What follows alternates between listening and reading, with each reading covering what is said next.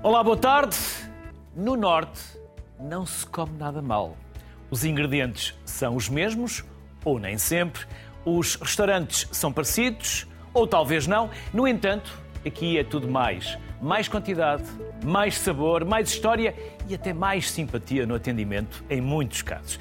Da intensidade dos rojões aos enchidos regionais, sempre com broas a acompanhar, a gastronomia desta zona do país vale todas as visitas que o calendário possa permitir.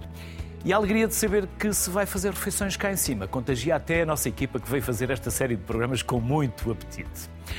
Começando no passado e seguindo para o futuro, conversamos com os chefes Hélio Loureiro, Renata Coelho e Ana Leão. Os três chefes que temos à mesa aqui no estúdio, mas que daqui a pouco vamos conversar, porque há um outro chefe, isto é um trio de quatro, Há um outro chefe que está à distância, que é o Rui Paula, e que está com o horário muito apertado, por isso vamos já diretos para o Rui Paula. Rui, bem-vindo ou bem regressado à sociedade civil, é sempre um gosto tê-lo e ter-vos aqui connosco. Julgo que terá entrado bem o ano. Desejo-lhe, antes de mais, um excelente ano, com muita saúde.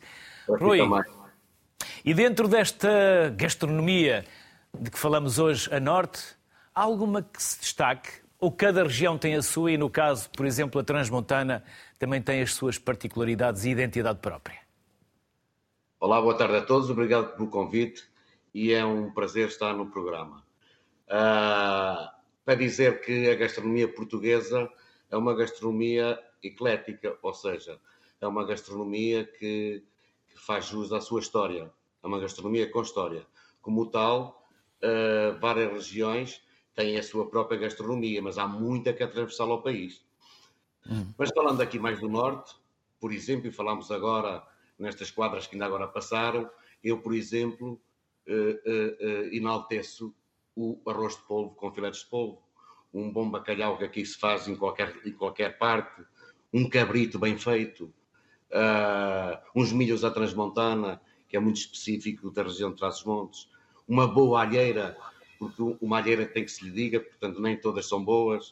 Uh, e de facto, a gastronomia portuguesa, mas aqui eu quero falar mais da gastronomia portuguesa, é uma gastronomia muito rica.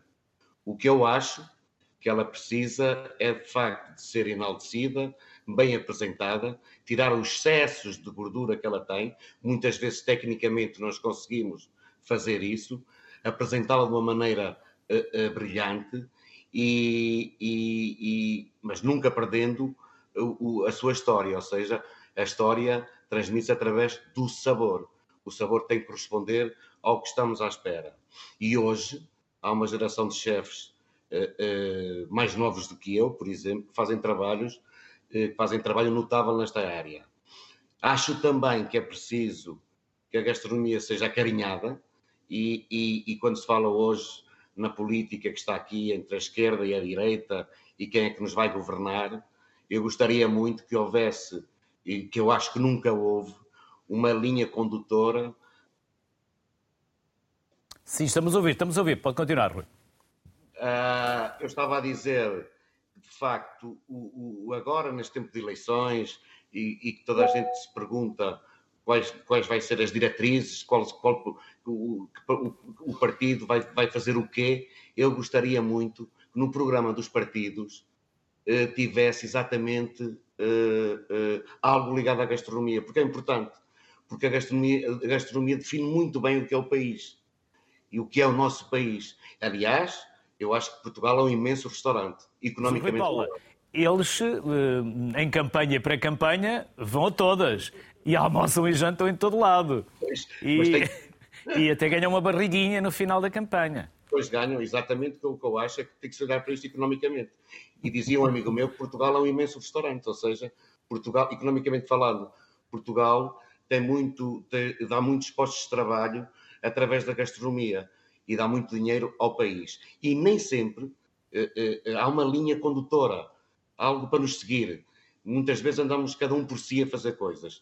E o nosso receituário é tão rico, com tanta cultura, que não há nada melhor que, que mostre que país é que somos, através do que sabemos fazer, além de termos um serviço bom, porque as pessoas são, são empáticas, eh, fazem, fazem sentirem-se as pessoas que nos visitam felizes, e como tal, eu acho que isto é uma linha que se devia aproveitar, estando uma linha condutora, sim, uma linha bem feita, para dar apoios para que, de facto, a gastronomia, estamos numa, numa altura ideal para isso, porque há muitos turistas que nos visitam, que ela fique eh, eh, em primeiro plano cada vez mais, porque o país só tinha a ganhar e quem trabalha nesta área também, porque esta área é muito desgastante. Quem trabalha nesta área com amor e paixão e sacrifício sabe o que eu estou a dizer, porque para se fazer bem custa muito. Rui Paula, já agora, até porque julgo, ou pelo menos suspeito, que alguém vai ouvir aquilo que disse, uma ideia, ou duas ideias, ou três ideias para quem estiver do outro lado, independentemente da tendência política e ideológica, para colocarem nos seus programas de governo? Eu acho que devem colocar, devem-se continuar com o IVA conforme está. Uh, acho que isso foi uma boa medida do António Costa, portanto, logo na altura ele prometeu e, e, e fez. Acho que isso é uma boa medida e depois a partir daí haver uma linha de apoios, haver eventos específicos. Uh, uh, não é por acaso quando eu vou, por exemplo, a uma gala Michelin lá fora, eu vejo umas autarquias e o país ali aqui, aqui ao lado apoia, fazendo eventos de grande categoria e, portanto, haver muitos eventos ligados à gastronomia para mostrar o que é que nós somos. E, e, e, e era dinheiro bem emprego, porque nós íamos mostrar que, de facto, somos um país riquíssimo gastronomicamente falando. Hum. Rui Paula, e há pouco falou da alheira. O que é que distingue uma alheira boa de uma alheira menos boa? Uma alheira tem que ter, tem que ter pão, como sabe. Tem que ter pão. Tem que ter pão. Logo o pão começa a ser, tem que ser um pão bom. Mas de qualquer maneira, o pão tem que ser equilíbrio entre o pão e as carnes que se põem, não pode ser gordura. Ou seja, uhum. de facto, ela, tem, ela se levar galinha e levar porco, uh, uh, sei lá, os ossos da, da sua bem desfeitos. Ter, se, se quiserem pôr galinha, pôr como deve ser, mas não aqueles nacos de gordura que aparecem e às vezes torna-se aquela gordura que é chata e que nós comemos, que até nos pode saber bem às tantas, mas vamos ficar mal. E uma boa alheira tem que ser, tem que ser esse equilíbrio entre o pão e as carnes e o fumo. Rui Paulo, e como a história, a intensidade, uma mais a outra, são igual a estrelas Michelin? Por exemplo, a estrela Michelin, eh, eh, como sabe, eu comecei tradicional, tradicionalmente eh, a minha carreira e sei muito bem o que é o que é cozinhar tradicional. E aliás, isso é que me permitiu ter a base para chegar onde cheguei. Isto é a minha opinião. Desengane-se aquela pessoa que vai cozinhar e que acha que vai ganhar uma estrela Michelin sem saber a, a, as bases do seu país. Portanto, quem conhece muito bem o receituário português, é muito mais fácil atingir esses objetivos, porque o que é que nós queremos com a Estrela Michelin? A Estrela Michelin é um guia. É um guia, mas é um guia importante. É um guia que enaltece os nossos negócios e que, de facto, é muito vantajoso para nós. De qualquer maneira, quem dominar este, esta, esta base gastronómica que nós temos vai conseguir esses objetivos mais facilmente e vai ter o que se pretende eh, eh, numa, num, num guia Michelin com uma, duas ou três estrelas, que é ter uma cozinha com ADN próprio. Ou seja, é imperativo que tenhamos uma cozinha que não é igual a ninguém. Não andar a fazer cópias. Embora eu também já as fiz. Estou a dar a minha opinião de hoje em dia. Eh, e eu percebi quando conseguimos fazer uma cozinha que é só nossa, aí atingimos o pleno. E isso é que é, é, que é de facto o, o, o objetivo sendo que vivemos num país que nos permite fazer isto, porque temos boas carnes, porque temos bons vegetais, porque temos o melhor peixe do mundo, senão pode não ser o melhor, mas é dos melhores certeza, e de facto é fácil. Agora, é fácil, entre aspas, temos de ser criativos, temos de ser bons gestores, porque o negócio Michelin tem que ser rentável. A história de, de, de, de ter uma estrela Michelin ou duas é ao contrário. Um restaurante Michelin é rentável, tem que ser bem gerido, como em qualquer empresa. Uh, e, portanto, eu acho que um país como nós temos, e falando aqui do norte de Portugal, este mar, este mar que cheira, é um mar que cheira, tantos mares que a gente vai e não cheira a nada, com este peixe musculado, com textura maravilhoso, mar, maravilhosa, o, o, cheio de algas, a, as águas cheias de oxigênio. Nós podemos fazer um trabalho notável, aplicando as técnicas que sabemos hoje em dia e, e temos uma cozinha com ADN. Hum. Rui, estamos a ensinar uh, o que de bom temos na nossa cozinha com tradições aos mais novos? Estamos a saber fazer passagem de conhecimento? Acho essa é uma parte que eu acho que está-se a perder, uh, porque eu não vou falar de nomes, evidentemente, mas aqui há tempos foi um restaurante que se intitula com comida tradicional, ou que já teve, e eu fiquei estupefacto com a comida tradicional que, que, que nos apresentaram. Ou seja, se vamos pegar o arroz de polvo, este polvo seco, o arroz de polvo também é polvo de malango, com os filetes, o que se pretende o que é que se pretende? O arroz de polvo vem apresentado numa terrina como deve ser, bem, bem, bem feito. Ele é seco, mas não é seco com as partes de polvo mais pequeninas, uns bons filetes, um bom polvo, uma boa proteína, eh, que não tenham gordura na, na, na, quando estamos a comer. Portanto, depois de fritos e bem, e bem fritos, eh, eh, sabê-los secar bem, apresentá-los com um bocadinho de limão, basta isso. Isso é uma comida tradicional bem feita, se o sabor corresponder ao que estamos à espera. Agora, o que é que está a acontecer? Eu acho que as pessoas mais velhas que trabalhavam na cozinha tradicional estão a desaparecer e esse testemunho não está a ser bem passado. Mas os jovens que nos que, que querem trabalhar hoje na restauração também acho que não estão muito interessados nessa parte da cozinha tradicional. Portanto, aí está, pedi-me há pouco mais uma, uma, uma coisa, o que é que o governo pode fazer, não é só para os restaurantes Estrela Michelin, que também tem que fazer, não é? Apoiar uma gala Michelin em Portugal como deve ser, mas sim também apoiar esses restaurantes. Quem quiser fazer o tradicional bem feito. E ainda há chefes em Portugal que sabem muito bem o que é uma cozinha tradicional e que pode dar as diretrizes certas para isso. Rui Paula, não atrase mais. Obrigado, antes de mais, pela simpatia, mais uma vez pela participação. Bom ano e até uma próxima. Bom, bom ano para si e para todos em estúdio. Obrigado. Obrigado. Há pouco já vos apresentei, mas começo então aqui pelo chefe Loureiro, um homem da casa. É meio da RTP já. É verdade. Já é património da RTP também, por isso não sei se já tem número de património, mas, não, não. mas temos que tratar disso. Temos que tratar disso. Eli Loureiro, o Rui Paula eh, há pouco falava da passagem de tradição, se estamos ou não a saber eh, fazer essa passagem para os mais novos. Quer começar por aí ou vamos começar por onde achar? Em primeiro lugar, um bom ano Obrigado. E uh, muito obrigado pelo convite. Que de, e é uma honra estar aqui com as minhas colegas e com o Rui Paula também, consigo. Um, a verdade é que nós. O Rui Paula falava de uma coisa que é interessante, que é uh, os programas do governo, dos partidos, uh, a preocupação deles com, com, a, com a alimentação. bem, eles preocupam-se muito com os taxos, é verdade, mas não se preocupam muito com a parte da alimentação. Eu, aquilo que acontece é que nós temos hoje que fazer uma escola para o gosto. E a escola para o gosto é exatamente as, nas, nas, nas, camadas mais uh, socialmente mais favorecidas e nas, nos mais jovens, educá-los para o bom gosto da cozinha. O que é que acontece hoje? Acontece que nós temos aqui tripas ao moda de Porto. Está um mas, cheirinho no mas estúdio. se for perguntada... Ari está aqui um cheiro. A pena é a televisão ainda não ter eh, cheiro. Mas se, se tivesse for, cheiro, se for... lá em casa também já estavam a salivar. Mas se for à rua e perguntar às pessoas eh, dos 30 para cima e dos 30 para baixo, qual é o prato tradicional do Porto, as 30 para baixo vão dizer que é francesinha. E os 30 para cima é que lhe vão dizer que são tripas ao modo do Porto. Ou seja, há certas memórias culturais e, e ligadas a pratos que vão desaparecendo aos poucos. É, é isto é cíclico, ou seja, em 1972, por exemplo, o, o, o chefe de Estado na altura, o Américo Tomás, recebe aqui no Porto, faz uma, uma grande embaixada de países da OTAN. Uh, o que é que ele serviu? O protocolo, mas foi cabidela de galinha. Isto é impensável hoje, um banquete com cabidela de galinha. O que é que isto significa e quer dizer? Quer dizer que o gosto vai evoluindo, ou, ou alguns passos vamos retirando aos poucos, mas o que é que vamos acrescentando? E a verdade é que nos últimos anos aquilo que nós temos acrescentado, acrescentado à tradição portuguesa, à tradição culinária portuguesa, é muito pouco. E é muito vindo de lá de fora. E nós deixamos encantar durante muitos anos com a cozinha da a América Latina. E por aí fora, deixamos, nem tanto por aí, foi mais até pela cozinha da, da, da América Latina, com o ceviche, com essas todas coisas fantásticas que se fazem lá.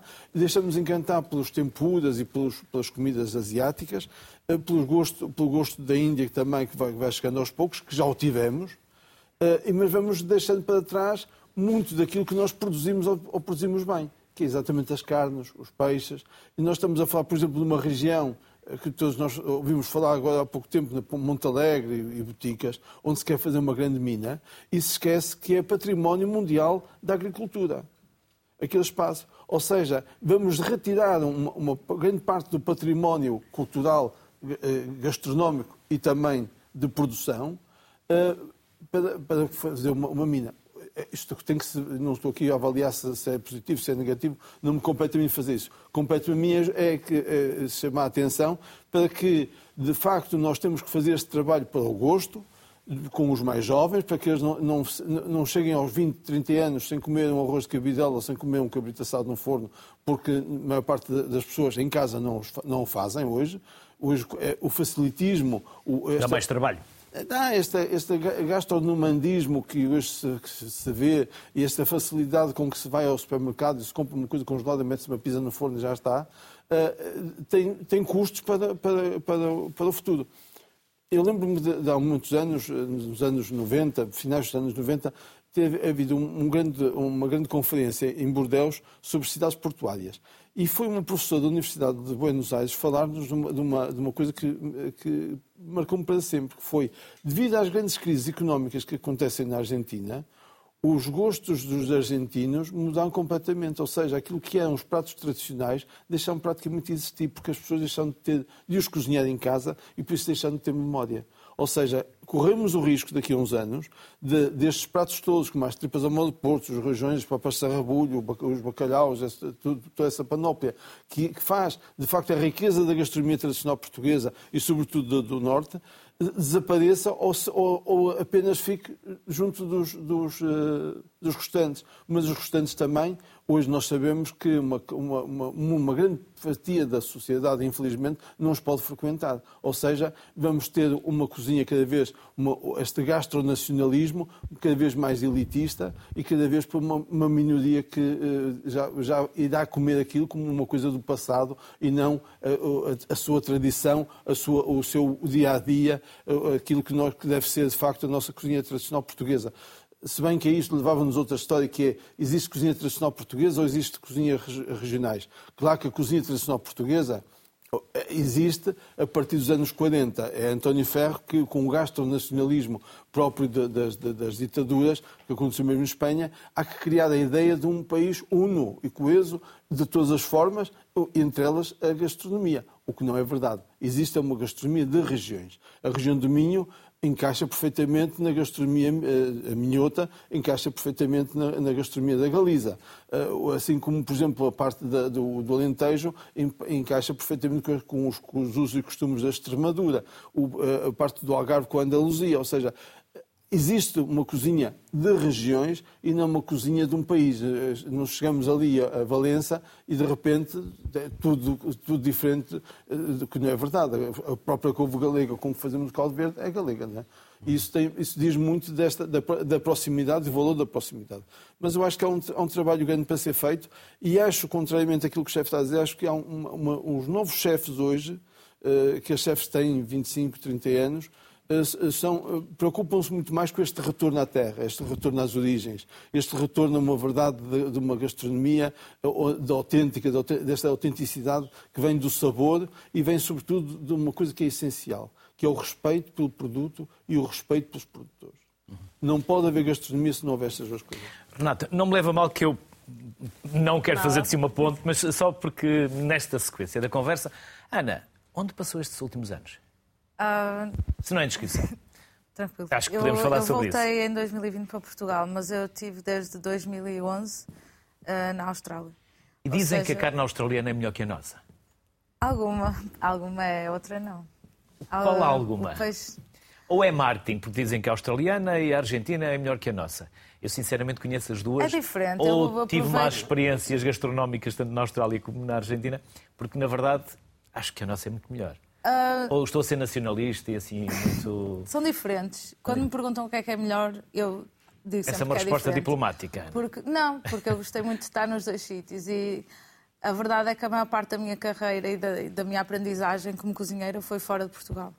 E, uh, e estes, estes termos de comparação, para mim, como foi uma coisa que não foi curta, foram quase 10 anos, contando com o tempo que tive em Espanha ainda mais, uh, eu aprendi a olhar para as coisas não como melhores ou piores, mas como diferentes e interligadas.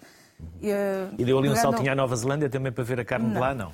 Dizem que também é mas muito boa. Mas a carne, é? o peixe, tudo lá, o marisco é muito bom, mas aqui o peixe eu gosto mais O marisco é bom, mas daqui. não é como o nosso porque é de águas quentes. É diferente, exatamente. Nosso é de mas águas é isso frias. ia chegar a essa parte. O ambiente também é, é muito diferente. mais barato. Em que zona de, da Austrália que esteve? Eu estive a maior parte em Sydney, mas depois tirei dois anos para viajar à volta do país Foi a quase Darwin todo. lá acima? Uh, para... Não, Darwin não fui. E trabalhei muito em agricultura e com, uh, com outros tipos de produção dire... diretamente ligados à cozinha, mas não só na cozinha. E aí tentei perceber mais de onde é que vem o produto que me, pronto, que me chega à cozinha. Fiz de tudo um pouco. Uh, caça, pesca, recolher, agricultura, pronto. Ver os corais? E, um... Também foi aos corais? Fez... Não. Não faz mergulho? não. O que eu queria chegar aqui, que os dois chefes falaram e bem, é que eu, eu acho que não há, que não nos estamos, as pessoas, pronto, os mais jovens que estão na cozinha, e, e eu pessoalmente respeito imenso a cozinha portuguesa, mas eu dou sempre o braço a torcer. Eu digo sempre, eu adoro a cozinha portuguesa, mas eu sei muito pouco acerca dela, porque o meu percurso todo, ou seja, foi, eu, foi eu cresci em Portugal, eu comi muito comida portuguesa, mas eu depois aprendi as minhas técnicas todas e como viajei muito pela Austrália, que é super multicultural, eu sentei-me à mesa de muitas pessoas que saíram de todo o lado do mundo. E foi absorvendo? Eu fui absorvendo, de... mas eu sempre gostei muito da comida de cá. E agora que eu voltei, eu telefono aos meus amigos, eu olha, como é que eu faço o bacalhau assim, como é que eu faço o arroz de marisco, como os é que eu faço a cabidela. Não, que estão ah, aqui. Os amigos estão cá. Porque eu agora cozinho aqui, sou chefe de cozinha e eu quero pegar nas técnicas que aprendi, mas eu quero eu quero usar o produto português, eu quero fazer comida portuguesa, mas o que eu aprendi é diferente. Ou seja, eu nunca vou dizer eu sou uma ótima cozinheira de comida portuguesa, não sou, mas eu estou a, a tentar entrar outra vez no meu país e pegar naquilo que aprendi lá fora. Eu, e eu acho que, graças a Deus, cada vez mais pessoas da nossa geração querem ir sair para comer uma boa pratada de cabidela e querem ir comer tripas. E isto das francesinhas acontece, mas cada vez mais, mesmo entre os cozinheiros. É mais, cada vez é mais nicho, ou seja, não é, não é tanto uma sociedade do, dos, com 25, 30 anos que quer provar da cabidade porque nunca, se nunca comeu em casa, não vai comer Sim, fora. Mas, mas mais do que Às antes, vezes as pessoas acho. perguntam e perguntam: não, não gostas de arroz de cabidela porquê? Nunca provou. Ah, algumas nunca provaram, mas eu pelo Ou não menos, foram ensinadas. A, Eu tenho visto a mais pessoas que se sentem entusiasmadas por ir eh, sair e, e em vez de ir a esses sítios, pronto, mais uh, convencionais, ir e, e, comer estas coisas que eram mais das casas das nossas avós. E eu trabalhei com o, quem, o Zé do Eurico e, e, por exemplo, o, o é um problema bom está exemplo. aí. O problema é que nós falamos sempre nestas casas têm avós. E isso, as avós, é importante. Mas há, mu há, muita gente, sobretudo nas cidades urbanas, no, nas cidades, que é Porto, Lisboa e outras, Braga, por exemplo, em que já não. Isso, essa, essa família que, que lhes passava essa, esse tipo de refeição, de, do arroz cabidal, do cozido ao domingo, do, cozido, do, do, do anho assado, não lhe passa. Ou seja, as pessoas, não tendo memórias disso, dificilmente vão gostar. Mas acho que as pessoas não, querem eu, aprender outra eu vez. Eu não conheço tenho... ninguém que goste, por exemplo, de morcelas, de morcelas doces, lá acima de trás dos montes, só se tivesse comido em pequeno, porque Uhum. em grande vai olhar para aquilo e vai, vai lhe dar um vómito, que é uma coisa que não mas, tem. Mas eu acho Se que as pessoas querem aprender. Eu não. acho que as pessoas têm interesse em aprender e, e em voltar a, a ter esse conhecimento. Eu, pelo menos, vejo mais pessoas interessadas em aprender o que é que está para trás e, e o que é que eram E as apanhar raízes as do- origens, do, que é? quando eu saí daqui, porque eu quando saí de Portugal ia mais desanimada com tudo o que está a passar aqui ao nível da gastronómico e agora eu acho que é super interessante e esta volta ao- atrás, entre aspas, mesmo por, por cozinheiros mais novos que eu, acho que está a acontecer e, e Sim, sim, apoio na, mesmo. na- na cozinha estamos de acordo, ou seja, na parte da cozinha, os novos chefes, os novos cozinheiros, de facto, procuram isso, esse retorno à terra. E eu acho que o origens. cliente também. Eh, Mas os, os clientes, eh, sobretudo portugueses, têm, eh, os mais jovens não. Renata, dormia nos bancos? Dormia. Dormia. E depois também foi à procura do mundo. Sim, o meu pai era voltou. cozinheiro, eu não sou chefe, não sou cozinheira. Ahm, e dormia nas cadeiras, em duas cadeiras juntas, à espera que o pai terminasse o serviço. Aonde? E, essencialmente na Ribeira, ah, na Casa Vitorino, que já aconteceu há muito tempo. Ah, entretanto, o pai estabeleceu-se ah, e em 2013 fui trabalhar com ele. Ah, não sou eu a cozinheira de serviço, estou um pouquinho em todas as áreas ahm, e tudo que o chefe ahm, Hélio e a chefe Lioa, como eu me refiro a ti, Lioa, Pode ser. Pode ser Lioa. Pronto. Ahm, disseram tem, tem sentido, faz sentido, porque lido diariamente com portuguesas, com portugueses e estrangeiros, e já aconteceu um estrangeiro, um francês, ter-nos pedido ah, para dali a dois dias fazer um arroz de cabidela. E fiquei muito surpresa, curiosa, e perguntei-lhes de onde é que conheço o arroz de cabidela. A minha ama, que era portuguesa, a minha ama em França, que era portuguesa, fazia-me. E por aí vai o que o chefe dizia. Efetivamente, temos essas memórias, estes eh, que a gastronomia é isso, é muito visceral, é muito afeto. E chegar aí às nossas mães que nos continuam a fazer o arroz de feijão, as costeletas de sardinha, não é? Que são os, os bifes panados, não é? Os bifes de cabeça chata. E, Bife de cabeça chata. Sim, as costeletas de sardinha, que era o que as mães faziam. ah, abriam ah, a sardinha, tiram a espinha. Sim, nós na, na adega ainda temos. Tiram a E como espinha. lá, e no prato está aqui. Costeleta de sardinha. Abre a Mas, sardinha mas e olha, ficava muito melhor. Cal- é bife de bifes cabeça chata. Sim, sim. Tens que Só que- começar- tens que mudar o Talvez. Um rebranding. Um rebranding. rebranding. Ah, mas sim, lá E faz, comer e faz umas a rabanadas. cabidela. É, então Sim, faz mas umas muito comer uma interessante. cabidela. E faz umas rabanadas fantásticas. Faz. Então Sim. pronto, cabidela e rabanadas. É muito interessante que falo da- das rabanadas, porque faço parte da confraria, mas é muito importante o trabalho das confrarias nesse aspecto. Trazer a gastronomia para os mais jovens, aproveitar esta vaga de chefes que são cozinheiros, não são chefes, são também cozinheiros, que sabem cozinhar, Uh, fazem um menu, no caso, eu lembro-me de há muitos anos de, de o Vasco, no Escalduna, ter feito um jantar de tributo à, à senhora Maria Aonde? de Lourdes Aonde? Modesto, Na? no Escalduna. No Escalduna. Ter feito... É o nome do restaurante. Sim, ter feito... Fica aonde? Em Santo Ildefonso, aqui Santo no Ildefonso Porto. Ter feito um menu baseado nas receitas da Senhora Maria de Lourdes Modesto. E foi um, um jantar memorável, baseado no, no receituário português, a dar o seu arzinho com a sua própria técnica, que também o Vasco tem vindo a desenvolver, e trouxe a cabidela, trouxe a lampreia de uma maneira muito interessante, como o chefe Rui Paulo dizia, com os níveis de gordura mais eh, equilibrados, mais harmonizados, de forma hum, a chamar esta atenção, se calhar, a um público que está mais hum, também preocupado com a questão da saúde, Mas eh, ela- tem- ela- em ela- saúde ela não tem- alimentar. Porque é mais fácil, como o chefe dizia, ah, ir ao supermercado buscar uma pizza ou um frango assado e, e rapidamente É, se põe na e como as mesa. famílias são A mais questão- a umas pequenas da- batatas fritas saúde. de pacote A e questão, a questão da saúde hoje também é muito importante, ou seja, fala-se muito sobre nutri- nutrição e o valor da nutrição, fala-se muito também sobre o ambiente Sim. e por isso há muitas pessoas muito- que são muito ligadas aos produtos biológicos, à parte ambiental. São tudo temas fantásticos. Aquilo que não se pode perder, um povo não pode perder, é de facto as, as suas, as suas memórias eh, gustativas. E isto, e isto é o que, tem assistido a que, eh, como faço muito trabalho em escolas primárias, eh, vejo muitas vezes nas, nas, nessas crianças que estão até aos 8 anos sem nunca terem provado um- assado. Nunca provaram, não sabem o sabor de um assado. Por isso, um dia que eles vão comer uma vitela assada... Algumas até é acham como- que os frangos já nascem sem penas e- Precisamente. e, e Precisamente. nós, temos- nós supermercado. não é? sabemos bem o que é que o- as carnes brancas, de que faz parte a carne de coelho, o coelho hoje já quase não se come, infelizmente que é uma carne ótima, mas temos as carnes brancas, o frango e o peru. O peru, nos anos, nos anos 70, não havia perus em Portugal aviário. Pois. Não é? Ou seja, não temos esta, esta tradição de comer tanto peru como comemos hoje. E o bife de cabeça chata é acompanhado com o quê? Agora Com arroz de feijão vermelho. Arroz de feijão vermelho. Com Ou arroz de coentros? tomate no verão, Com coentros? sem coentros. Sem coentros. Sem e porquê coentros. sem coentros?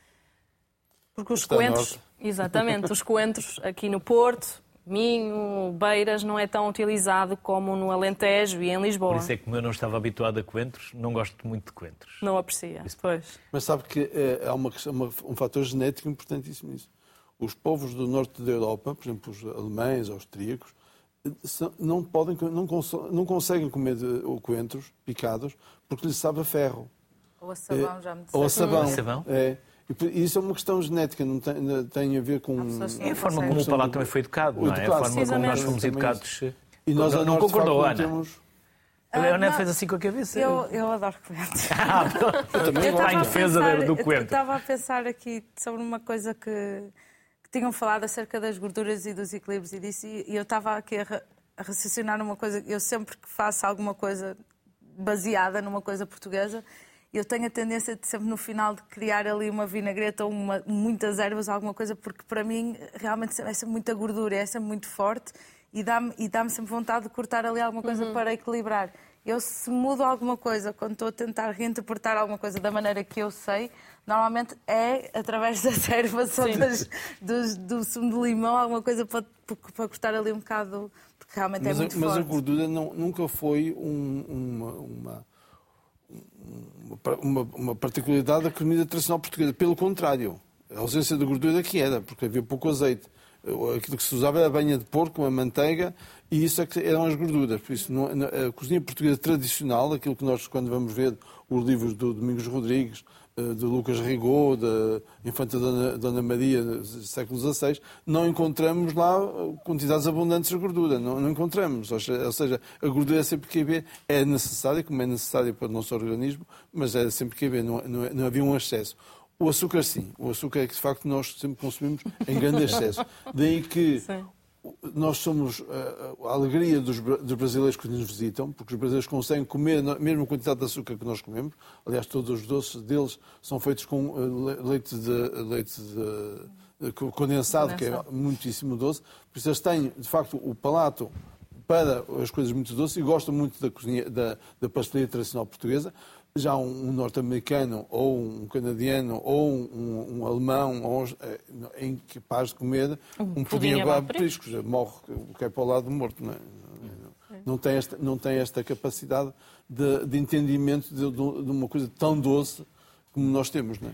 Ana, que outros pratos tradicionais lá tem, para além do bife de cabeça chata? Então, estava a pensar no- na questão da gordura. Temos o rabo de vitela, que terminamos com agrião. Lá está. Era uma coisa que eu faria. É outra erva. Mas Precisamente. ele corta e é, Sim, claro, e é isso. picantezinho. Essa frescura é Sim. importante. Eu Sim. gosto, gosto de Amanhã fazer vamos isso. ter língua de vitela, com ervilhas, por exemplo. repare- Amanhã em que dia? Mas isso há um dia da numa- semana num próprio? prato- É porque estamos Amanhã. a gravar e se Pois, calhar não é amanhã. é quarta. Sim. Portanto, é às quartas-feiras? Sim. E esse rabo de vitela Vamos é como... tendo. O rabo de vitela acompanha com arrozinho, muito simples, que é para aproveitarmos ao máximo Molhinho, né? o molhinho. A molhanga, não Ah, é? que A molhanga. Mas um arroz eh, malandrinho, assim? Um Não, arroz, arroz branco seco. arroz branco seco. Um arroz agulha seco, branco. E por falar em, em- em arroz, já vamos, eh, até porque em alguns casos também leva arroz, vamos recuperar um excerto do programa da RTP, A Essência, sobre as tripas à moda do Porto. Tripas à moda do Porto. Eh, Segundo reza a história, e penso que será a mais verídica, porque há diversas, mas a que mais sustentada docu- documentalmente, penso que é da, dos, eh, da Armada de Dom Henrique, comandada por Dom Fernando, quando foi, eh, partiu para a tomada de Ceuta. E então a nobreza do Porto, a gente abastada, a gente rica do Porto, doou as melhores reses, a melhor carne para a alimentação dos marinheiros, aqui à Armada do Infantão Henrique, aqui no Porto, que partiu daqui foi se juntar à de Lisboa, depois lá partiram para a tomada cedo. E então ficaram com as tripas, o, Porto do- o povo do Porto ficou com as tripas. Por isso se diz até, o povo do Porto faz das tripas coração, eh, não é? E de maneira que essa, eu acho que essa é a mais real.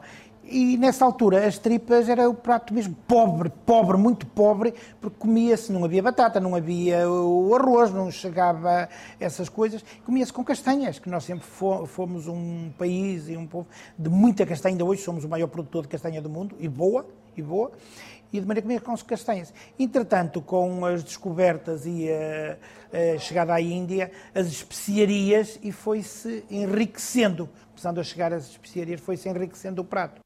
Se houvesse um doutoramento em tripas, Manuel Moura seria certamente um catedrático. Mentor e presidente da Confraria das Tripas à Moda do Porto, com ele detalhamos mais sobre esta receita bem popular.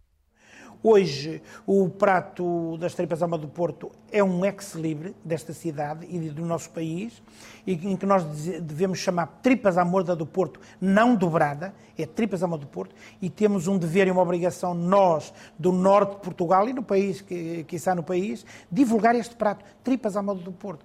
E é um prato de família, normalmente. Isto é um prato de família, de fim de semana, eh, que é um prato que se faz em quantidade para sobrar, para se guardar um bocadinho. E elas são ótimas umas tripas bem confeccionadas, bem guardadas, são ótimas. Passado um dia ou dois, que fica o feijão, abre um feijão ou outro, fica aquela goma ainda mais grossa. De maneira que eu aconselho, eh, em doses moderadas, nós portugueses temos é, um, um, um, jeito de. A, a, nossa comida é boa e tem paladar e abusamos um bocadinho. Nunca comemos a dose terapêutica, a dose necessária, comemos duas. E é por isso que às vezes ficamos um bocadinho infartados. Mas é um prato ótimo, rico com tudo.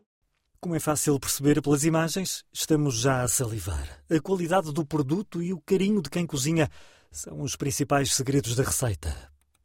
Porque as tripas é um prato eh, que dá trabalho.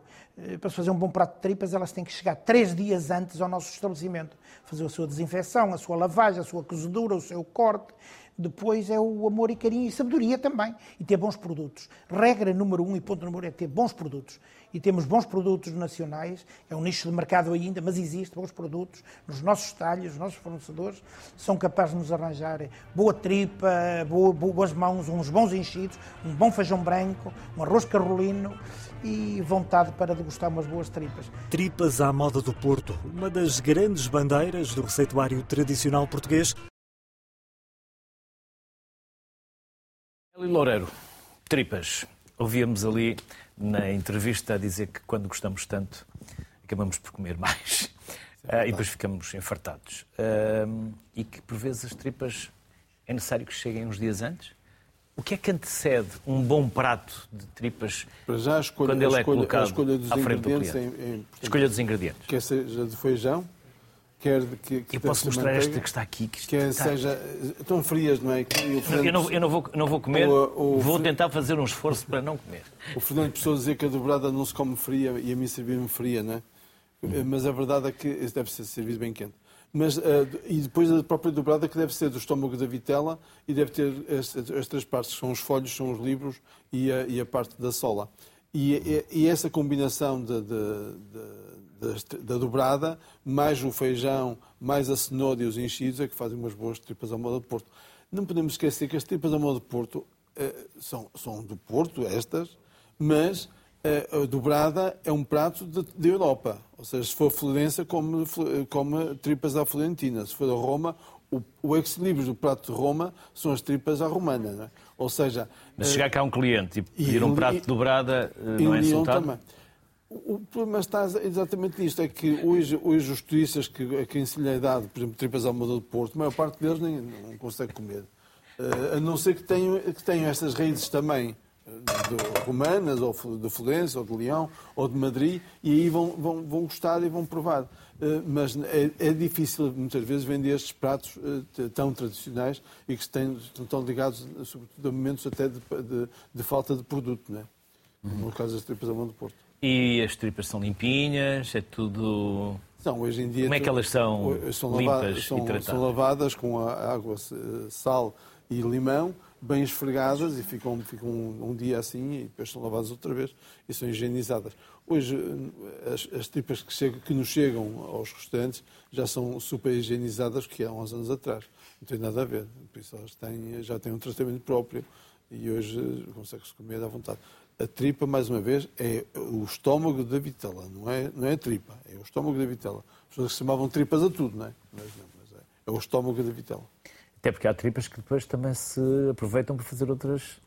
Pois, as tripas de porco normalmente aproveitam-se para fazer enchidos, não é? Isso sim, isso é que. E as da, da, da cabra também, o estômago da, da, cabra. Ou seja, nós temos uma grande tradição também de, do aproveitamento na, na íntegra de todos, de todos os, os animais, o que é normal porque não se deitava nada fora, não é? Uhum. E esse aproveitamento, que é uma coisa que hoje nós não temos tanto cuidado, eh, porque as pessoas já, já não comem, eh, comer rabo de boi agora virou moda. Agora virou moda porque há muitos restaurantes a fazer, é caro e é, virou moda, as pessoas gostam. Mas, por exemplo, fígado cebolada, que é uma coisa excelente. Mas as pessoas, como não com- comem em casa, também não vão comer Por fora. acaso é difícil aparecer fígado cebolado. Agora vai ter amanhã, que é terça-feira. O que é que vocês não têm? Renato, o que é que vocês não têm? bacalhau à brás. Mas bacalhau à brás é um prato Lisboa. típico de Lisboa. É o prato típico de Lisboa. As Temos o bacalhau as como pessoas está. sabem, as pessoas não de conhecem, certo? sim. Mas eh, Lisboa propriamente não tem pratos muito típicos a não ser bacalhau à brás. É, o, é e o é João do Grão também. E o E o João do Grão, que é da, João do Grão? Bacalhau com grão. Ai, bacalhau, da com grão. bacalhau com grão. Bacalhau cozido, com grão, É. cebola. Mas vocês não querem nada com bacalhau à brás? Não é o nosso estilo e percebemos que o bacalhau à moda do Porto, não sei se posso Sim. dizer isto, é o bacalhau Gomes Sá, Sim, sim. eu- que nasceu ali no Muro dos Bacalhoeiros, ou o, Sim, nasceu o Gomes Sá. Exatamente, o o senhor o Gomes Sá nasceu, é nosso vizinho, vá. É nosso E a por isso fazemos. Ele, ele mesmo escreveu receita. Ahm, temos o fígado de vitela, que vem de- da aldeia, de Rezende. Ahm, temos cuidado com, com esse produto, ainda há pouco falávamos. Uma questão de, de respeito pelo produto e perceber que é muito, é, é fundamental não estragar para chegar também à mesa do cliente em- nas melhores condições, porque de repente vou experimentar fígado e afinal nem era fresco, hum, não era carnudo o suficiente, não foi cozinhado da melhor maneira e, e esta forma é que também temos de educar, de educar, passemos a expressão, hum, de educar as pessoas a gostarem também da nossa gastronomia. Mas temos Também é muitas uma forma de famílias. respeitar o produtor. Sim, também, sim. E- Mas temos muitas famílias que, hum, que dizem eu só como fígado aqui, porque mais ninguém em casa gosta e nem sequer gosto do cheiro que fica em casa. Não sei onde comprar fígado hum, e confio em vocês e venho aqui comer. É o único sítio onde, onde como fígado, por exemplo. Mas é uma questão de confiança? Sim, sim, sim. Só é fazer Felizmente. justiça ao produto, não é? Sim. É- Sim. As partes menos nobres, às vezes as pessoas ficam. Mas. eh, o- Mas, mas, souberem mas hoje, numa altura em que se fala tanto de sustentabilidade, é preciso nós preocuparmos também com isso. não é? Claro. Ou seja, não- eh, de repente não se- toda a gente gosta é do lombo de, de, de novilho e das- do custo de leitão, não é? Mas é, as Ah, partes, menos- as partes estão- aqui debaixo do olho, estão aqui sempre mesmo ao pé de mim. Sempre se comerem, que fazem parte integrante do- dos hábitos alimentares, não só portugueses, mas da Europa, vão-se vão -se degradando. Ou, ou seja, qualquer dia, eh, e isto passa-se muito, por exemplo, em boticas, na, na cooperativa de boticas, acontece muitas vezes que os- quem quer comprar carne diretamente à cooperativa, vai, carne de barrosã, quer comprar o quê? Os lombos, a, o- as- as- a parte da vazia e o resto. Eles também têm que vender o resto, não é? Também o resto também se vende. Mas as pessoas, por não saberem fazer, eh, e muito também por não saberem fazer, mas também muito porque não, haja quem, não há quem coma essas partes menos nobres, não as vendem. Não é? Isso é um. Ana, eu moelas sou, sou perdido por moelas, então se, forem, a- se estiverem acompanhadas de um puré com aquela molhangazinha, e estas moelas o que têm? São São- tipicamente ou têm aqui um cheirinho de É- Austrália? Não, moelas sempre foi uma coisa que eu, que eu gostei muito de, de comer e há uma coisa entre os imigrantes que é quando nós estamos lá fora, nós fomos sempre a falar de comida. E uma, da- uma das coisas que a gente falava então, entre os portugueses que era voltar a casa e comer salada de polvo, comer moelas. E então eu não sabia fazer moelas e houve um dia que pedi a uma senhora, uma avó de alguém, não era a minha avó, para me ensinar a fazer. E eu, pronto, aprendi a fazer. Depois dei aí umas voltas com umas especiarias que eu, que eu gosto de pôr. Quais são estas especiarias que estão aí? Mas eh, tem cominhos e tem paprika, pronto, eu sei, um bocadinho mais Vinhos e secado que o normal. Ah, mas depois eu achava, pronto, que faltava a tal frescura. E então eu fiz esses pickles caseiros para dar aí uma... Estes pickles que estão aqui. Vou, vou voltar a Sim, mostrar. fui eu que fiz também. Vou apontar até Fazemos com- lá. Mas, Com um mas garfo vou até, apontar. até nas próprias uh, Estes pickles aqui? Houve uma, um, começa a haver uma ausência na casa das pessoas de, de algumas especiarias que é um do dia a dia. Por exemplo, cravinho, uh, cominhos. Há muitas pessoas hoje que já não gostam de cominhos, ou questão seja, de comprar em deixar-nos comer. semente e triturar eu mesma, que é é um para... sabor completamente diferente. Sim. Uh, homem é mas esse- diferente. esse- essas especiarias que eram comuns em qualquer casa portuguesa, hoje tendem a desaparecer, ou seja, começam a, as pessoas a não utilizar. Uma porque dizem que faz mal, outra porque dizem que não, nem, nem sabem como, como é que iam usar. Não sabem usar. E, e É isto, isso. isto é assustador, sobretudo num país que um dia se lembraram todos de partir à procura das Exato. especiarias, não é? E a mim às vezes chama-me Spice Girl entre aspas, porque eu tiro, eu tiro a minha caixa e começo e com, de- com tudo um bocadinho e, e- e gosto de as misturar. Tem e um kit. Não gosto de esconder o sabor do produto Claro, pelas especiarias, mas eu acho que dá para. A, cer- a a especiaria especiaria certa realçam. para o produto certo é assim. pff, aumenta- não é MSG, é diferente. É, é, um, é um MSG entre aspas com. O MSG é, MSG é um. desculpa a minha ignorância, É um pozinho que se usa muito, principalmente na cozinha asiática. Vá que é um intensificador de sabor, mas que se usa muito nos produtos, na- nas, nas fábricas. Pronto, nos, Intensifica enorme, intensi- é, é, aquilo tem uma, é, é um pouco é salgado, intensifica exatamente o sabor dos alimentos. E isso usa-se muito na indústria alimentar para intensificar exatamente o sabor. Eh, Eu, eu acho que é uma coisa terrível, porque não é necessário. Ou seja, eh, as especiarias mais o sal são suficientes para, para, para dar, eh, dar Sim. animação a qualquer prato.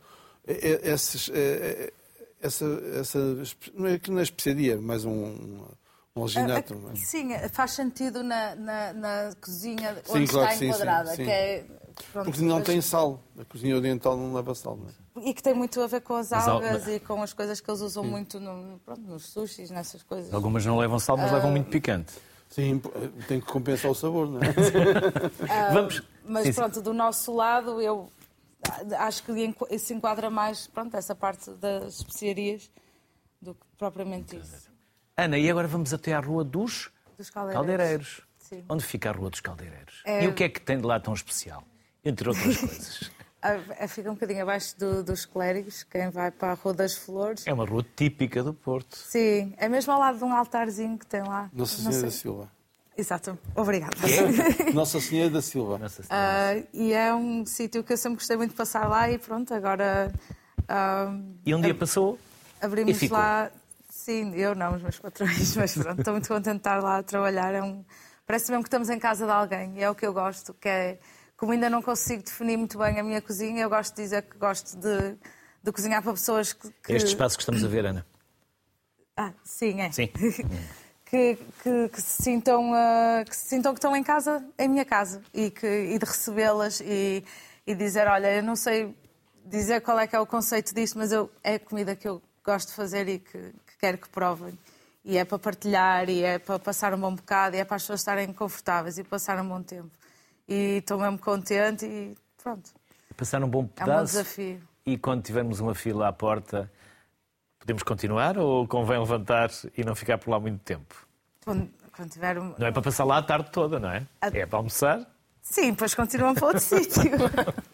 Ou vem para a cozinha ajudar, também dá sempre coisas Também para pode ir fazer. ajudar, lavar os pratos, levantar a mesa. Lava- Ou picar cebolas, ou preparar o jantar. Exatamente. Ah, é? O cliente E pode tem ir à quartos em cima, podem ir fazer as camas, ou então deitar-se a fazer a cesta. Ou Também seja, temos fica, quartos. almoça ou janta e depois, fica, depois paga com, com, com serviço. E o que é que tem lá mais especial? O que é que nós podemos encontrar no menu? O que é que. Ah, É típico? É uma mistura com a Austrália, com o mundo que é, viveu se e calhar uma vivenciou? cozinha que tem a ver com, com as minhas viagens e com as pessoas a quem eu me, com quem eu me satei à mesa e com as coisas que eu fui aprendendo. Tenho um bocadinho de tudo, mas sobretudo a comida mais mediterrânica. Ah, nós temos um menu muito pequeno e isso permite-me todas as semanas a mim e à minha equipa criarmos pratos, pratos novos. tem no menu? Ah, o menu tem Sim, mais ou Vai menos. 10 pratos, 10 pronto. pratos. E todas as as semanas temos são dois, bastantes, não é? três, quatro specials que. E entre nós, nós os três na cozinha, vamos, vamos criando. E Quem também são os nossos três? Sou eu, a Sofia e o Daniel. Ah, temos, vemos todos três culturas diferentes e, e temos vivências diferentes dentro da cozinha e tem sido super interessante. E Dar entendem-se bem? coisas Muito bem. Mas eles não são portugueses? O, o Daniel não. Mas tem um nome Sim. português. É Danila. Ah, ok. Já, já foi aportuguesado. Sim. Mas eh, tem, tem sido muito bom e, e- e tem sido um, um espírito muito bom dentro do restaurante e pronto, espero que venham mais pessoas e melhores tempos.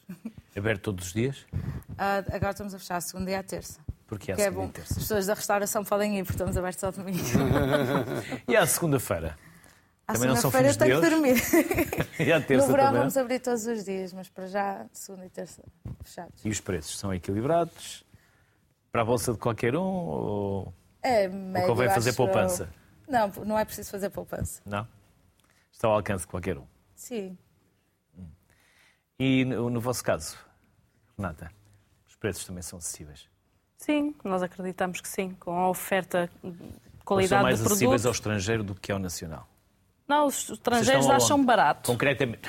Pois, onde é que Já vocês estão disseram. concretamente? Na Renata? Ribeira. Mas em que sítio da Ribeira? Junto ao Cubo? Não, mais eh, um pouquinho mais desviados, mais ao pé da Casa do Infante, Capela Nossa Senhora do Ó, ali no, no Largo do Terreiro.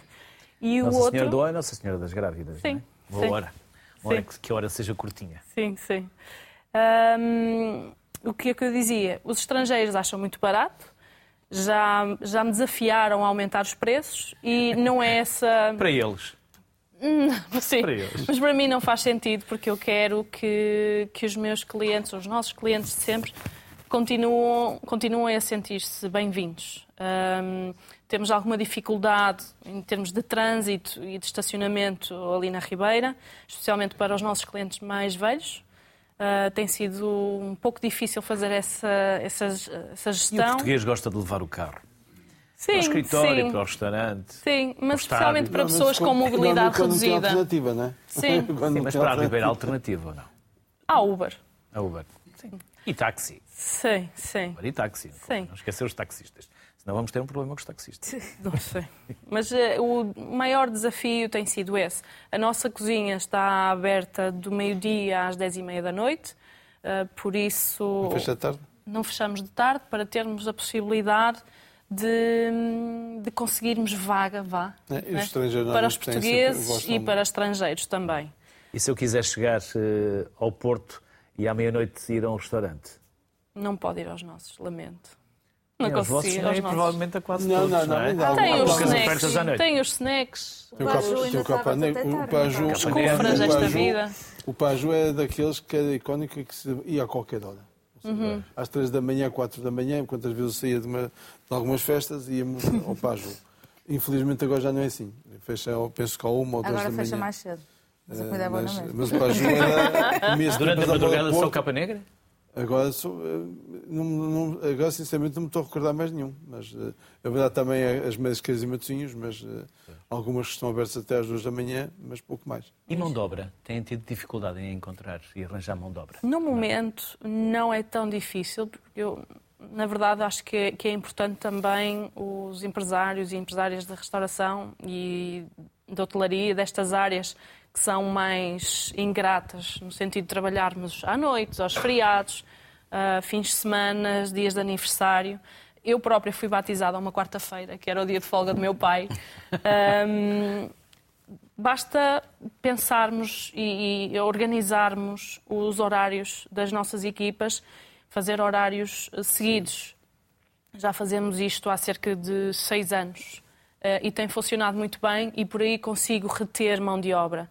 Não consigo fazer nada em relação aos feriados, para além de, dos direitos eh, consagrados na lei, na lei laboral e em relação às noites também não o posso fazer. Mas Posso o sim. horário seguido já é um avanço. Sim, consigo fazer com horário seguido e num- nenhum funcionário, nenhum membro da, da nossa equipa trabalha mais do que 8 horas diárias, sequer.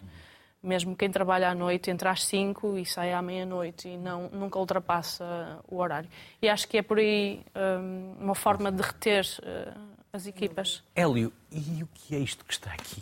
Que tem pão, que tem broa, tem queijo, Isto é tem se enchidos, fosse tem um- uvas. um- Olha, é uma tentação parecia o- enorme. o lanche quando eu era miúdo em Ainda bem que Bragança. está aqui a alguma distância de mim, que assim Porque não consigo chegar lá. eh, entre as- a minha família materna é toda de Bragança e eh, em Bragança, a hora do, do, do lanche, o que vinha para a mesa não era chá, era, era mesmo um- o presunto, o, o queijo de cabra, eh, o, salpic, o salpicão, a chouriça, o pão, o pão de centeio. o Que havia na loja. o pão de- Sim, o que havia na loja que se guardava. Que se Sim, tinha, sim, né? sim. Mas é um bocadinho essa, essa variedade enorme de, de, de enchidos que nós temos e que não podemos perder. Mais uma vez, é aquilo que eu falava, que é eh, nós, a educação para o gosto, a educação para o bom gosto, a educação para aquilo que é eh, eh, português e que aquilo que nos faz, que nos diferencia dos outros países. Dos outros países.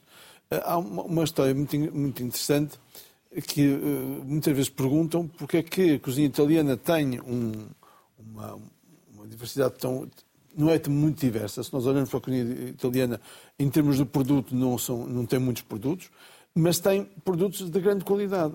E depois tem outra coisa, que tem uma, uma, um povo espalhado, uma, uma, uma diáspora eh, a nível mundial, mas que se mantém muito fiéis às suas tradições. E, ao passo que os portugueses, quando, quando imigram, a primeira coisa que fazem é habituarem-se ao sítio onde estão, eh, seguindo aquela máxima que é em Roma ser romano os italianos não têm esta, têm esta, esta grande coisa que é azeite para eles, só italiano. E aí está o azeite. E aqui está o azeite. E esse azeite é de. De porca de mursa. De, de, e, e torce, torce o rabo? Porca. Torce o rabo, torce. Essa porca. Sobretudo quando, quando chega a altura do pagamento, não é? e ele agora está caro, não é? Está caro, está caro, mas também a verdade é esta: que se nós olharmos para o preço do azeite em Portugal e o preço do azeite em Espanha ou em Itália, o nosso azeite é três vezes mais barato. Ou seja, tem, não, o nosso azeite tinha que, tinha que aumentar. Os custos de produção, mais uma vez, é a valorização dos produtos, é a valorização dos produtores. Nós não podemos querer ter boa comida à mesa e pagar mal também a quem, Sim, a quem, a quem faz. Porque qualquer dia também não temos ninguém. Aquilo que estava a falar sobre, sobre a parte da, da, da falta de, de, emprego, da falta de pessoas para trabalhar, não é de emprego, falta de pessoas para trabalhar, é assustador. Eh, ainda bem que a Renata não tem esse problema, mas muito, o que acontece hoje é que se querem empregados de mesa para trabalhar e não usar. Uhum. E estamos a recorrer à migração de pessoas que muitas vezes também não têm, não é a cultura delas, não, é, não faz parte da. No outro dia eu contei isto por graça, porque um banquete para 500 pessoas e estavam os empregados de mesa a servir vinho. Claro, como é um paquistaneses, a cultura de vinho deles não é nenhuma que é que eles fazem? Enchem um copo até cima como se fosse Coca-Cola. Por isso, de repente, uma, uma, uma, uma, garrafa serviu para quatro pessoas, não é? Porque encheu os copos até cima. E, e para o negócio também não é mau. Isto tem, para o negócio de vinho, não. Mas isto tem muito a ver também com, com a forma como os empresários também dão formação, Sim. ou seja, como formam as pessoas, como é que recebemos estas pessoas. E temos uma, uma vantagem enorme em Portugal, que é temos muitos imigrantes brasileiros. E isto, termos de imigrantes brasileiros, faz com que haja uma continuidade não só da nossa língua, mas também da forma de receber. Eles recebem muito bem, são simpáticos e são super educados. Ana, ainda há aqui um povo. Sim, uh, isso é vá, uma interpretação da, da salada de polvo que eu tinha tantas saudades quando estava fora. Aí com a pequena diferença que eu adicionei um, uns ralapenhos só para para dar aí não. um kick, mas, mas o resto está tudo, como na no... está tudo como na norma, chefe. Aprendi a cozer o polvo como, como deve ser e a fazer salada de polvo, só depois quando provei eu achei, hum, deixa-me só, pronto. mas está, está tudo, foi, foi bem cozidinho. Eu acredito que sim. Acredito que sim. E, e, é um povo, e tem sotaque o povo. Isto é um povo com sotaque. Eu senti um sotaque. Obrigado pela vossa simpatia. Resta-me desejar-vos as maiores felicidades. Hélio, é sempre um gosto tê-lo novamente connosco, na casa que tão conhece e da qual também já faz parte. Por isso, obrigado. Que se melhorem os transportes para a Ribeira. Sim. E o estacionamento. Sim. Sim. Pelo menos os transportes públicos. Sim. Obrigado. As Obrigada. maiores felicidades Obrigada para vocês. Um bom ano. Bom ano. Gastronomia do Norte é um universo à parte e que faz crescer água na boca. Até amanhã.